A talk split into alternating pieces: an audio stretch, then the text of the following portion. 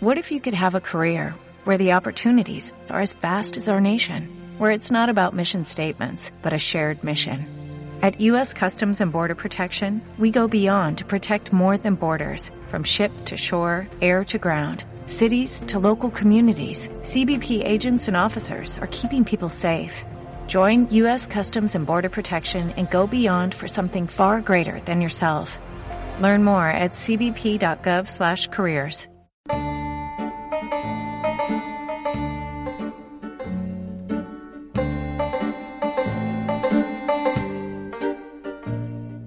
Según la mitología griega, Coto, Briareo y Giges eran hijos de Urano y Gea, del cielo y de la tierra, vamos, y hermanos de los titanes, los gigantes y los cíclopes. Todo gente de bien.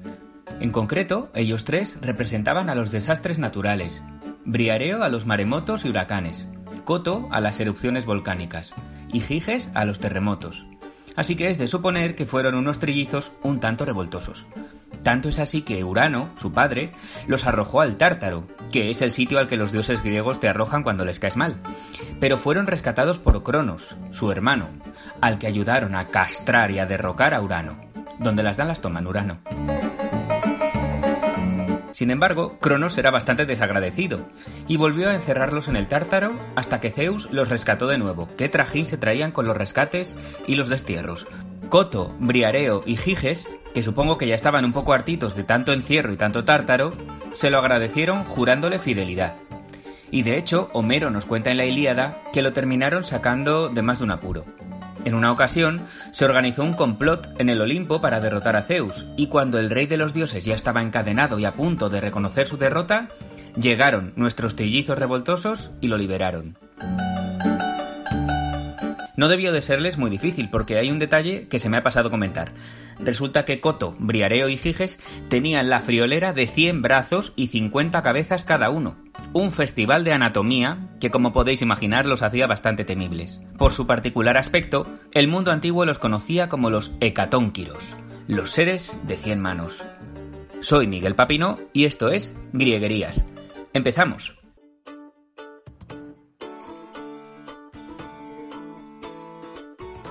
Los hecatónquiros tienen el 100, hecatón, y las manos, quiros, en su nombre.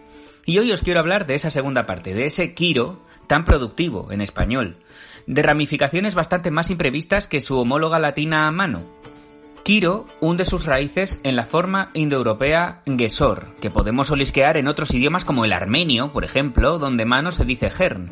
Pero no me voy a ir hasta el Cáucaso para hablar de manos, tranquilos, sobre todo porque tenemos ejemplos de uso de quiro muy transparentes en nuestro idioma, como quiromasaje, quiropráctica o quiromancia donde visualizamos la palma y los cinco deditos con facilidad, ya sea aliviándonos el lumbago o dándonos claves sobre nuestro propio porvenir. La manera griega de referirse a las manos también se cuela en los hospitales, donde los cirujanos y las cirujanas nos operan en los quirofanos, que son lugares donde aparte de las entretelas de quien esté en la camilla, también se muestran, que es lo que significa ese fano de quirófano, mostrar, las manos de quienes hacen auténticos milagros con ellas en nuestros maltrechos cuerpos. Unas manos que podemos cubrir con una quiroteca, que aunque nos suene a biblioteca con montones de manos apiladas en estanterías, es en realidad una forma fina y elegante de llamar a los guantes. Sin salir del hospital también podemos oír hablar de la quiragra, que es la manera de llamar a la enfermedad de la gota cuando afecta a las manos.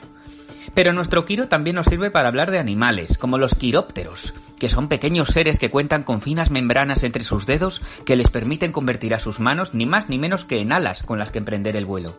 Los quirópteros más famosos son los murciélagos.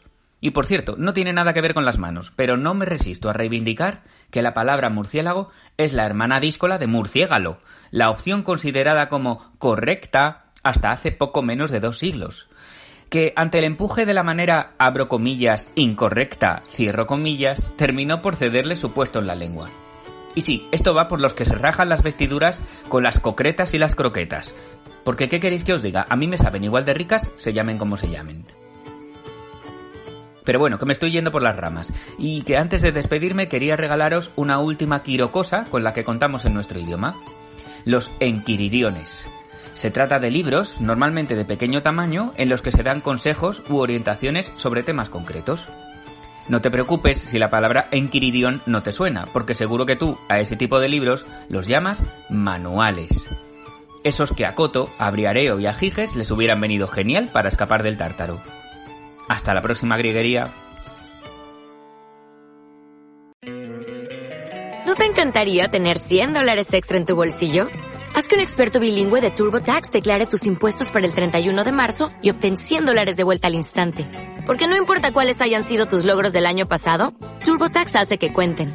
Obtén 100 dólares de vuelta y tus impuestos con 100% de precisión. Solo con Intuit TurboTax. Debes declarar para el 31 de marzo. Crédito solo aplicable al costo de la presentación federal con TurboTax Full Service. Oferta sujeta a cambios o cancelación en cualquier momento.